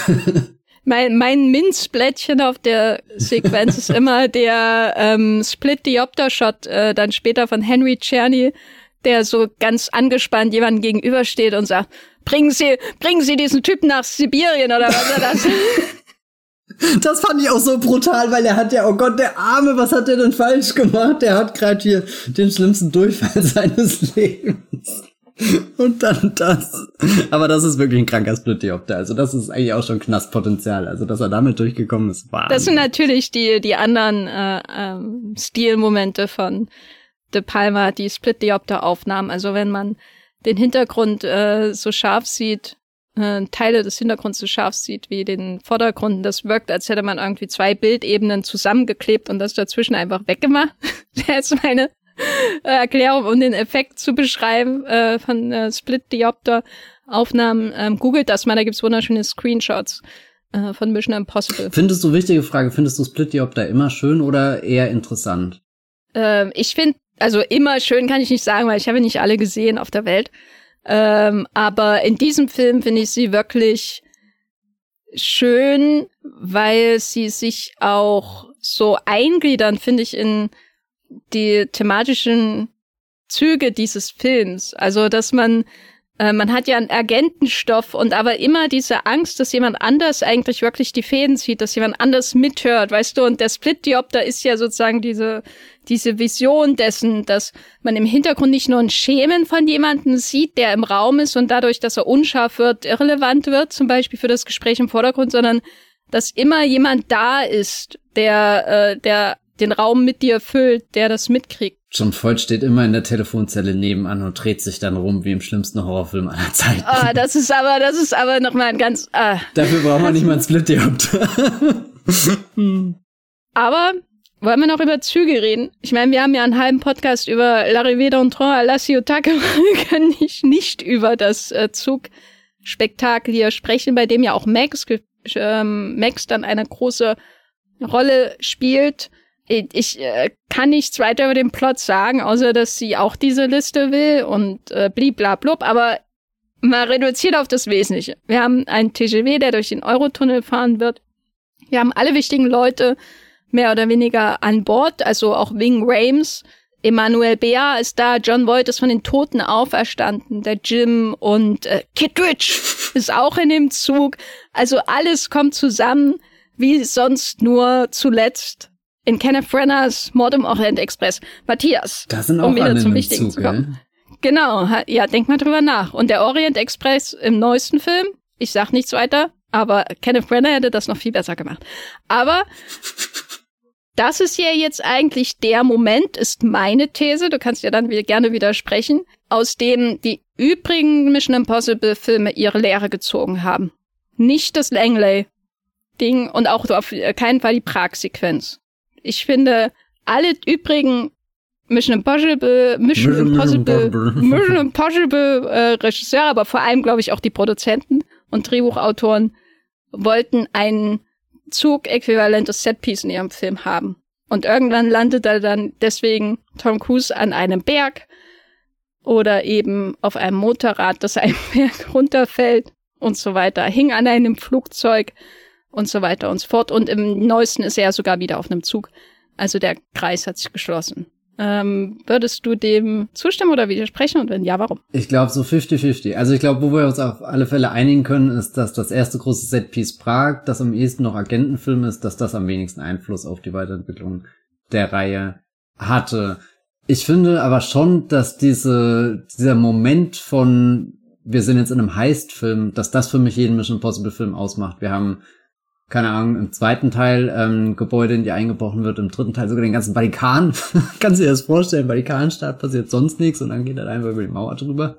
und Philipp Seymour hoffen, Ethan, die Hasenpfote.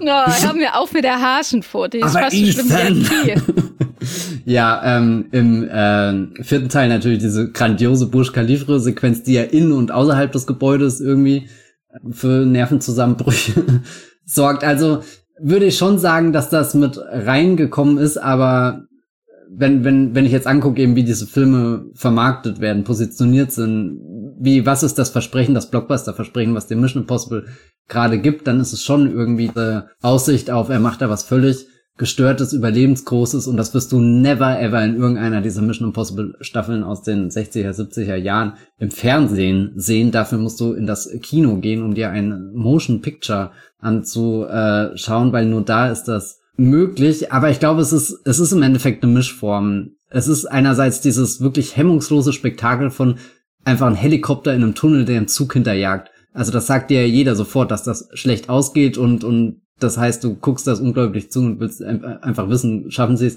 oder schaffen sie es nicht. Aber auch dieses Tom Cruise hängt am Drahtseil in Langley in diesem Supercomputer runter und eigentlich alles spricht dagegen, dass, dass, er, dass, dass diese Mission erfolgt hat. Also ich, ich könnte es nicht so eindeutig auf den Zug machen, sondern würde sagen, es ist so, so eine Mischform aus beiden geworden. Aber vielleicht liegt das auch einfach nur dran, dass ich als Kind die Zugszene wirklich immer die langweiligste fand. Weiß nicht, die anderen sind Set-Pieces, wo du viel mehr mitgehen kannst, wo du auch viel mehr mitnehmen kannst, wo du danach ganze Lagepläne von irgendwelchen Gebäuden zeichnen kannst, während der Zug doch zu sehr geradlinig ist und auch zu sehr unter diesem Ding leidet, dass dann alles nur noch so abgewickelt werden muss ab einem gewissen Punkt. Also das hat mich früher echt gestört an dieser Szene, dass, dass der, dass der Film einfach mit, mit eher so dem, dem, dem obligatorischen Action-Set-Piece noch endet, anstatt einfach mit einem richtig geilen Action-Set-Piece, wo du nochmal vollkommen involviert bist. Und äh, vielleicht reden wir da nächste Woche auch nochmal drüber, wie, wie McCrory das mit seinem Zug im, im siebten Teil ähm, löst. Aber was auf alle Fälle verändert hat, wie ich diese Szene sehe, war diese ILM-Doku, die vor, weiß nicht, letztes, vorletztes Jahr bei Disney Plus kam, wo sie ein bisschen drüber gesprochen haben, was für ein Riesending das war, die Szene zu machen, weil als ich den damals gesehen habe, habe ich natürlich auch schon andere Blockbuster gesehen und fand das überhaupt nicht beeindruckend. Aber das hat einerseits meine Sicht äh, verändert und jetzt, wo ich ihn halt direkt für den Podcast diesen Film nochmal geschaut habe, dachte ich mir, eigentlich ist diese Zugszene schon sehr solide gebaut von den drei Stationen, die du irgendwie durchläufst. Du hast halt äh, am Anfang, alle Menschen werden in einem Zug positioniert mich total begeistert hat, die Szene, wo Emmanuel er sich so versteckt und so wegdreht. wo ich dachte, wenn ich das einmal machen würde, wäre ich der auffälligste Mensch auf dem ganzen Planeten. Das ist so die erste Stufe. Da ist noch alles perfekt. Dann die zweite Stufe ist die, wo du merkst, okay, es geht Bewegung rein. Jetzt werden die, die, die ganzen Listen ausgetauscht und, und du merkst, dass, dass der Zug mehrere Waggons hat, durch die man irgendwie so durchgeschleust äh, wird und und das letzte ist dann halt wirklich diese dieser dieser dieser pure Action Moment auf äh, dem Dach des Zuges und ich glaube was mich dieses Mal komplett äh, reingezogen hat war der Wind. Also weiß nicht ob man das so oft in einem Film ich weiß nicht ich ja glaub, den hatte ich mir bei Indiana Jones glaube ich gewünscht. Ja also dass der wirklich widerspenstig ist, dass sie nicht gegen den Wind ankommen, dass sie diese Sauknöpfe brauchen, dass das weiß also wirklich, dass dass dieser dieser Mantel an schon Voigt vorbeifliegt, dass die Krawatte vorbeifliegt. Das das war auf einmal so ein wichtiges Element, was der Szene ganz viel Gewicht gegeben hat, was ihr davor nicht ähm, zugestanden hätte. Also die, diese, dieser Wind hat für mich ein bisschen den Charakter des, das ist das obligatorische Setpiece am Ende, was halt nur noch auf eine gewisse Weise abgespult wird, sondern das ist eigentlich schon ein Kampf, den Ethan Hunter am Ende durchmacht und auch wirklich einer, wo dieser Ethan Hunt, der am Anfang bei Kittredge drinne sitzt und sagt, er ist wütend und auf einmal diesen, diesen verbissenen Blick bekommt, wo du merkst, okay, wenn er könnte, würde er wie so ein Terminator durch die Wand laufen oder so wie das später Daniel Craig in Casino Royale macht, wo er einfach durch diese Wand da durchbrettert und drüben steht wie ein, wie, weiß nicht, so ein aufgeblasener Berserker wie der Lurz aus Herr der Ringe und äh, die zwei Türme. Äh, oh Gott. Aber, aber du merkst halt, Ethan Hunt ist das nicht. Und Ethan Hunt wird das auch interessanterweise nie. Also sie haben ihn nie in so einen Berserker-Agenten verwandelt, sondern im Endeffekt ist es viel spannender zu sehen, wie er in seiner Top-Ausrüstung, in seinem schwarzen äh, Overall oder was auch immer er da trägt, wie er so so eine Hand vor die andere tut, das das weiter. Ich glaube, das ist auch irgendwas, was sich die Mission Impossible Reihe gemerkt hat, dass dass Ethan Hunt niemals ähm, also er ist sehr gut und er ist ein Professional und ihm gelingt ja früher oder später auch jede unmögliche Mission. Aber ich glaube, gut ist, dass, dass viele der Setpieces so konstruiert sind, dass sie ihn erstmal in die Falle locken und leiden lassen. Ja, das finde ich auch sehr wichtig, weil die, die Mission Impossible-Reihe ja im Grunde die Aufgabe hat, so als Blockbuster-Unterhaltung so auf diesem Drahtseil des Unmöglichen zu balancieren. Und das ist ja das, was dich reinzieht. Du willst ja das Unmögliche sehen, was passiert. Und das war eben damals auch der Kampf auf dem Zug oder eben äh, der Balanceakt in Langley, darunter zu rasseln in Langley und wenige Zentimeter vor dem Boden irgendwie doch noch gerettet zu werden, so diese un die Vorstellung des Unmöglichen bis hin dann eben zur ähm, kurschen äh, Strategie, die unmöglichen Stunts äh, im Kino zu zeigen. Ich muss sagen, ich bin auch kein Fan unbedingt von der Zug-Action an sich, die dann auf dem Dach stattfindet, obwohl ich, äh, ich mag auch die Elemente, die du da genannt hast, die das so ein bisschen plastisch fühlbarer machen.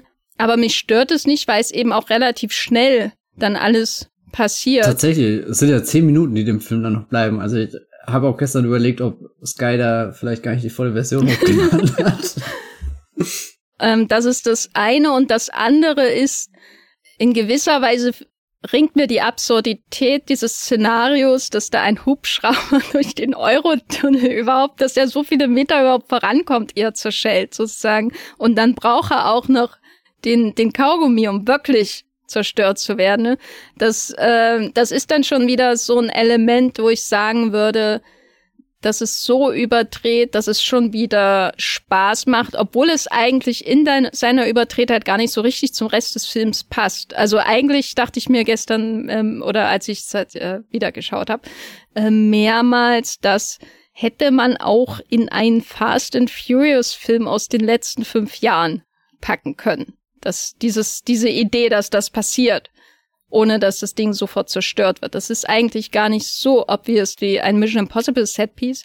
Andererseits die Vorstellung, dass da jemand auf einem Zug äh, lang rennt und auch wie realistisch äh, das gemacht wird, eben, dass man diese von dir erwähnten Saugnäpfe da auch braucht, ähm, das ist für mich schon wieder sehr Mission Impossible-esque. Und der ultimative Moment der Gratwanderung auf dem Unmöglichen ist natürlich der, wenn das Rotorblatt des Hubschraubers schon, äh, es sieht ja auch so unglaublich scharf und tödlich aus, genau vor der Kehle von Ethan Hand zum Stillstand kommt. Das ist ja auch so ein Moment, dafür sitzt man dann ja auch bis zum Ende da. Nein, aber das, was mir die meiste Freude bereitet, ist natürlich, dass ein Zug ist, der fährt äh, Einfahrt im Eurotunnel sozusagen. Ähm, aber vor allem natürlich dieses, also was, wo ich wirklich Freude habe, ist dann dieses, erstens dieses Maskeradespiel, äh, wie dann wirklich äh, äh, herauskommt, dass Emanuel Beat, darüber haben wir noch gar nicht gesprochen, ne? diese ganze Dreiecksbeziehung, die, die Flirts und mehr zwischen Ethan und der Ehefrau seines Chefs. das ist ja auch noch das alles ist wirklich da. so ein das sollte mal jemand groß analysieren. Das ist wirklich eigentlich unfassbar, dass das in dem Film drin ist. Ich bin auch, das ist der größte Plot-Twist, dass die beiden verheiratet sind. Und das ist eigentlich kein Plot-Twist. Es wird von Anfang an gesagt. Das ist so dieses unterschwellige, warum es früher oder später natürlich auch zu einer Konfrontation zwischen den beiden kommen muss, egal ob Jim alle bedrückt und das ganze Team tötet oder nicht. Aber ähm, was ich immer sehr mag, ist dann der Moment, wo äh, er dann Ethan der Max die Daten übergibt und dann diese Ver Verbindungsschwierigkeiten bei der äh, Entzifferung oder beim Download oder was das ist, dann äh, passieren. Das ist so, ich weiß nicht, da, da hat man auch wieder dieses Element des Digitalen, was in dem Film ja eine wichtige Rolle spielt. Also die modernste damals Technik, die eingesetzt wird, sowohl hinter den Kulissen als auch vor den Kulissen, um mobil in einem Zug dieses ganzen, dieses ganze Ding zu machen und abzuziehen. Weißt du, das ist ja als nicht selbstverständlich. Ist noch heute in der Deutschen Bahn nicht selbstverständlich, dass man ich das machen Ich wollte gerade sagen, das Kranke ist, das läuft bei den 96 besser als bei mir in jeder Zugfahrt. und dann fahren sie in den Tunnel und dann geht's nicht weiter. Also das kennt ja jeder, ähm, der schon mal auch über die Alpen gefahren ist. Hält sich besser als Klapphandys in der Departure. also das finde ich immer schön. Aber da sind wir wieder bei dem Agentenfilm. Ähm, ich würde aber trotzdem an meiner These festhalten, dass sie, dass die späteren Filme daraus gelernt haben, nur mit dem Faktor des äh, von Tom Cruise selbst, der sich dann als Star in den späteren Filmen auch Grund, äh, würde ich auch sagen, auch aufgrund seiner privaten und damit auch Publicity-Umstände, die sich ja nach 1996 gravierend verändern werden, äh, dass er sich viel mehr in den Vordergrund rückt, dass er zum Zug wird sozusagen, der in den Tunnel fährt. Auch, dass der Zug in den Es- Tunnel fährt. Was Das würde Hitchcock Thomas dazu sagen? Lokomotive. Ja. Oh Gott, ja. Mensch. Ähm, Da überschlägt sie ja gerade alles. Also ich hab gerade, ich stelle mir gerade vor, wie diese letzte Hitchcock-Zug fährt in den Tunnelszene mit Thomas Lokomotiven nachgestellt wird und eigentlich Kurt Henry sofort eingemauert. Aber egal. Äh, nee, weil, weil äh, Mission Impossible 2, wir wollen jetzt ja, Ja. keinen Tom Cruise Podcast machen, aber Mission Impossible 2 ist ja schon quasi der Postscheidungsfilm. Da hat er die, äh, bei MI2, da hat er die langen Haare, das ist, sind die Midlife-Crisis-Haare, da hängt er da an diesem, äh, ich wollte gerade sagen Stein. ist ein bisschen mehr zum Stein. Tom Cruise und sein Stein. Äh, er hängt an diesem Stein äh, und äh, irgendwann kommt dann sogar noch Limp Bizkit im Abspann oder so, keine Ahnung. Und, und so geht es dann ja immer weiter. Ich weiß nicht, im dritten Teil ist es, glaube ich, nicht so schlimm, aber wenn man jetzt mal so vorausblickt in die nächsten Jahre seiner Karriere, dann ist ja der nächste große Sch- Schritt dann der wirklich der vierte Teil mit der von dir erwähnten Erklimmung des äh, höchsten Gebäudes der Welt, wo er dann sein Selfie noch mehr oder weniger drauf gemacht hat. Also das ist ja der Moment, wo, wo es eigentlich egal ist, ob irgendwas explodiert. Es geht nur noch darum zu sehen, was Cruise macht. Das ist so dieses, diese unmögliche Mission, die unmögliche, die die unmögliche Cruise-Mission wird von jedem Teil unmöglicher. Äh, wobei ich immer noch denke, dass er den, den Stunt im vierten Teil, dass das eigentlich nicht zu toppen ist. Das ist eigentlich das Größte, was er gemacht hat. Weißt du, was das Krasse da dran ist? Dass das eigentlich mit der entspannteste Mission Impossible Film ist, der einfach nur so eine Good Time haben will. Und dass auch er diesen Stunt halt fast so zufällig gedreht hat. Also wenn du überlegst, in einer anderen Version unserer Geschichte wäre er da nach dem Film ausgestiegen und Jimmy Wren hätte das Franchise übernommen und also weiß nicht, das, das wirkt wie so so ein ganz kurzer Moment, wo Mission Impossible in so einem Vakuum kurz gelebt hat und einfach Bush Khalifa gemacht hat. Und keiner wusste, was das bedeutet, dass das zehn Jahre später wirklich so so irgendwie die ultimative Referenz ist und dass er sich deswegen 800 Mal in den Tod stürzt von irgendwelchen Flugzeugen, Klippen, weiß nicht was. Runter und also wirklich diese diese diese Selfie von ihm, er sitzt da oben und es, es hat hat was lässiges, wo ich mir nicht mehr sicher bin, ob das die Mission Impossible Reihe ewig behalten kann, weil er hat ja das lässige oder ich weiß nicht, ich bin froh über jeden lässigen Tom Cruise Moment, den ich gerade sehe, weil ich in letzter Vor allem, Zeit weil er nicht sehr viele lässiges Momente ist, ne? Also er ist ja ja, ja, genau so, weil, weil, also wirklich diese, dieses, dieses Kontrollding ist bei ihm schon sehr präsent. Andersrum, also kann, wenn wir bestimmt auch über den, den neuen Teil reden, der hat auch schon einfach viele gute Laune Passagen, wo, wo überraschend viel Spaß wieder in diese Reihe kommt, nach dem extrem düsteren Fallout auch, ja. Aber nee, der, der Viertel, ich muss den unbedingt nochmal schauen irgendwann. ich glaube, das ist ein ganz, ganz faszinierender Film. Er hat halt den schwachen dritten Akt, aber das ist ja eine Krankheit seiner Zeit, würde ich auch sagen. genau, aber damit hat er im Grunde sich selber rausgezogen aus seinem 2000er Karriereloch. Äh, das fiel ja auch mehr oder weniger zusammen mit dem Neustart seiner Karriere. Wir hatten ja schon angemerkt, dass er diese Be Arbeitsbeziehung zu Paula Wagner hatte, die gegen Ende der 2000er in die Brüche. Er war ja auch so weit, dass er quasi United Artists mitgeführt hat, was man sich auch erstmal vor Augen halten muss. Das lief aber nicht gut. Im Rahmen dessen wurde dann auch äh, die Cruise Wagner Firma äh, eingestampft und der Neustart war dann wirklich diese Besinnung auf Stunts äh, und diese Besinnung auf Perfektionismus. Und es ist schon spannend, finde ich, weil, weil einerseits hat man Ansätze davon in diesem ersten Teil. Und ich würde sagen, die CGI-Orientiertheit des Finales, die hat man auch in späteren, selbst McQuarrie-Filmen. Aber andererseits ist der erste Teil auch so autark noch, auch von dem Cruise-Mythos. Ich finde, der Cruise ist ja natürlich ein großer Star ähm, und es ist auch gut, dass ihm sofort dieses Franchise gehört und der Peter Graves gar nicht erst dabei ist, aber gleichzeitig dient er irgendwie der Sache hier. Er ist selber der Teamplayer in diesem IMF-Team und in dem Film. Während später Mission Impossible dann wirklich nur noch Tom Cruise ist. Und mit später meine ich Teil 2. Na, aber Tom Cruise dient ja wiederum uns, dem, den Zuschauern und dem Kino. Also er ist zum Ethan Hunt seiner Wirklichkeit geworden. Ich glaube, er dient nur seinen Obsessionen.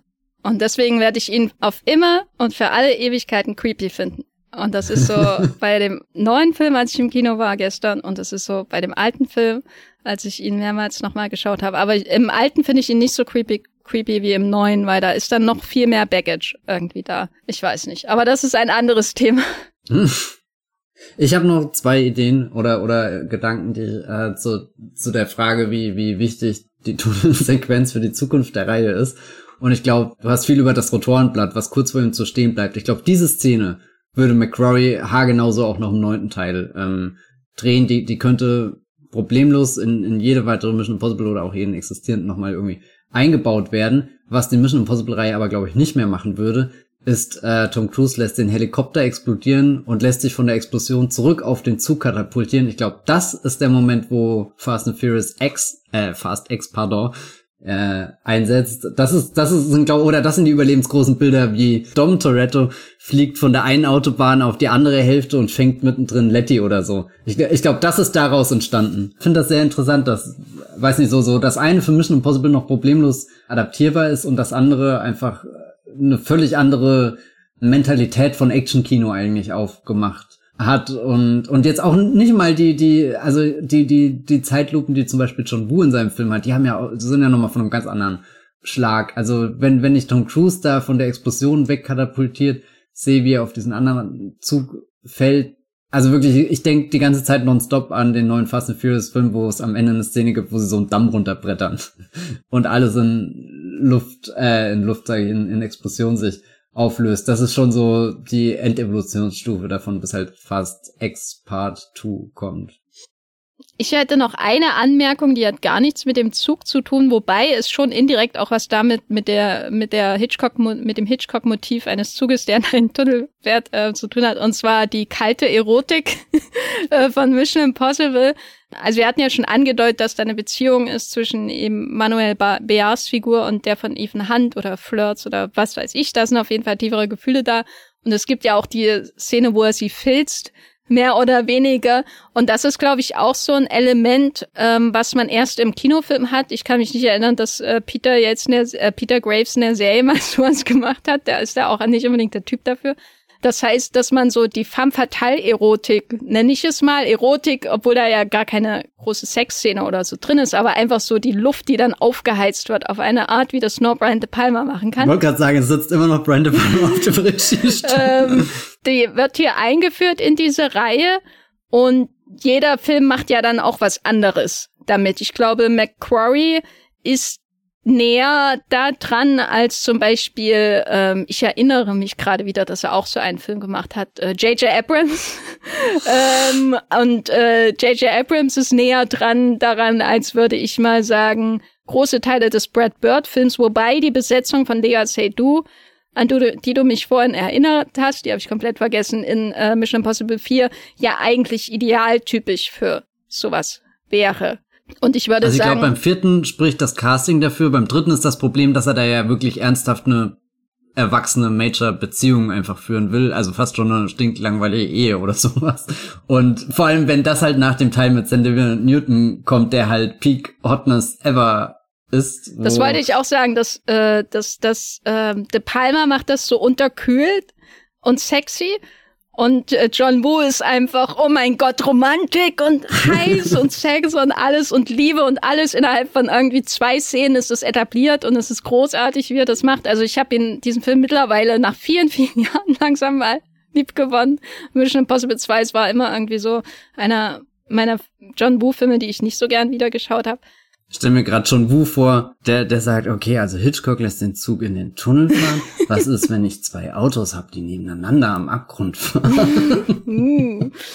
Aber äh, hier zu äh, dem, dem Gefühl der Erotik im ersten Teil, was De Palma da inszeniert, fühlt sich auch teilweise so richtig düster an. Also wirklich, ich bin jedes Mal überrascht, wenn es zu dieser Szene am Ende in dem Zug kommt. Also wenn wir im Zug Stage 2 sind, bevor die große Action-Eskalation auf dem Dach kommt, wenn John Boyd, Tom Cruise und Emmanuel Bär sich da gegenüberstehen und es auf einmal völlig egal ist, ob das IMF-Agenten sind, ob da irgendein Locklist gestohlen wird, sondern es ist wirklich so, du hast mit der Frau deines besten Freundes oder so geschlafen und wo du weil, also da ist auf einmal wieder so ganz viel Film nur auch da, weil nicht zuletzt, weil die Szene sehr gut mit Schatten und Masken und weiß nicht was arbeitet, aber wo ich auch das Gefühl habe, da blitzt auf einmal so ein ganz anderer Film raus, den Brian De Palma 20 Jahre vorher gedreht hat und und der der ganz weit weg ist von dem ILM Effektspektakel, was kurz darauf folgt, was irgendwie eher schon so so den den Look und Feel des 2000 Jahre Blockbuster Kinos oder so vorwegnimmt oder so, weißt du, be bevor Pierce Brosnans Bond halt irgendwie äh, richtig loslegt in Stirb an einem anderen Tag mit einem unsichtbaren Auto. Danke, dass du den nochmal erwähnst. So, ja, kann man auch. Der hat übrigens auch hier äh, Miss Frost. Äh, keine Ahnung. Kann ich kann ich einen Arbeitstitel für diese Sequenz am Ende sagen?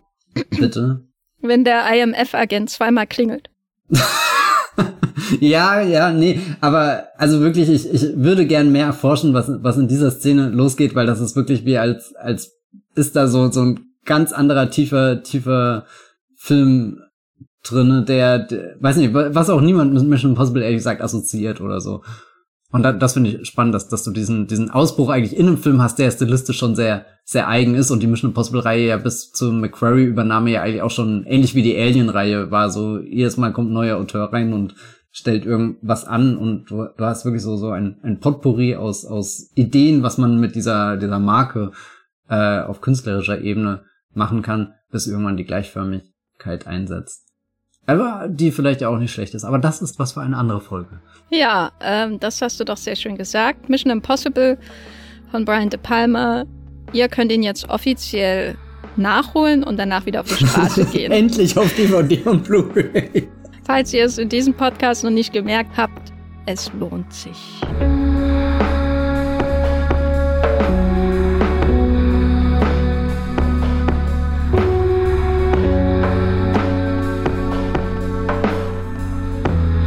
Matthias, hast du schon deine nächste Reise nach Prag gebucht und möchtest dort deine Todessequenz auf der Karlsbrücke inszenieren oder stelle ich mir deinen Urlaub zu gefährlich vor? Nein, danke. ich bin versorgt. nee, ich weiß nicht. Also ich meine, Mission Impossible hat ein paar Städte, wo ich gerne hin will, aber Prag fühlt sich echt nicht so cool an, obwohl ich mir auch den Film nicht mit was anderem vorstellen kann als Prag. Also ehrlich gesagt, das alles, was ich über Prag weiß, stammt aus den ersten 30 Minuten von Mission Impossible 1996, directed by Brian Palmer. Warst du schon mal in Prag? Ja, ich war in Prag. Äh, mindestens zweimal als ähm, denkender Teenager-Mensch und bestimmt einmal als Kind. Und es war großartig, aber das ist auch schon wieder, oh mein Gott, das ist fast 20 Jahre her, dass ich Abitur gemacht habe. Und da sind wir nach Prag gefahren. Oh mein Gott. Weil ich in meinem Kopf altere ich gerade, als hätte ich die Bundeslade aufgemacht. Ähm, naja, äh, ich habe aber auch gehört, dass äh, Prag im Sommer komplett furchtbar überlaufen sein soll. Deswegen weiß ich nicht, ob ich das machen würde. Aber ich kann äh, äh, die damalige Stadt von 2004 oder wann das war äh, oder 2003 äh, kann ich sehr, sehr empfehlen, weil die, äh, weil, weil ich bin damals auch äh, auf die Brücke gegangen und da war ein Mission Impossible. aber es Das war nicht Coole ist, dunkel weil- und es war auch kein Nebel da. Als junger, moderner Mensch mit einem Smartphone kann man die Szene auch jetzt wirklich exakt nachstellen oder auf TikTok hochladen. Das ist also wirklich John Voight Trendsetter. Und ich glaube, das hat noch niemand gesagt. Das wird auch nie wieder jemand sagen. Das bleibt hier unter uns im Wollmilchcast. Matthias, wo bist du im Internet zu finden, wenn du nicht diesen Urlaub planst?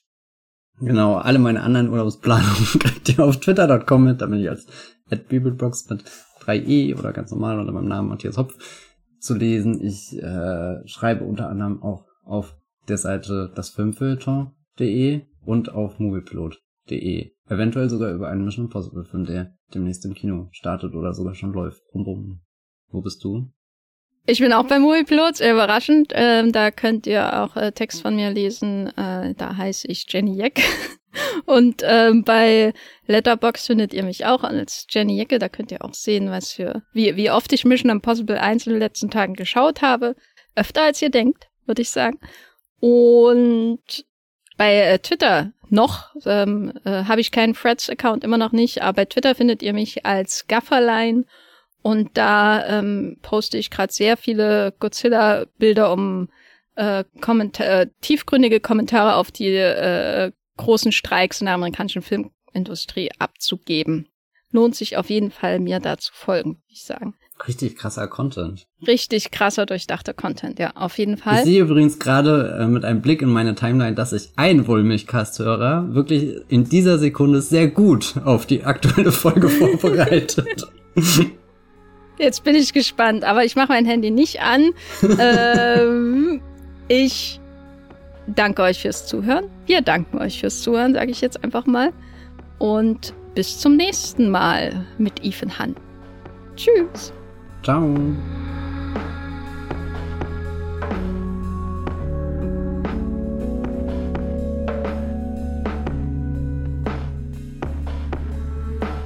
Der Wollmilchcast wird produziert von Jenny Jecke und Matthias Hopf.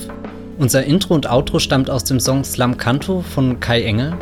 Ihr könnt unseren Podcast bei allen gängigen Apps abonnieren und wir freuen uns über Kommentare und Bewertungen auf iTunes.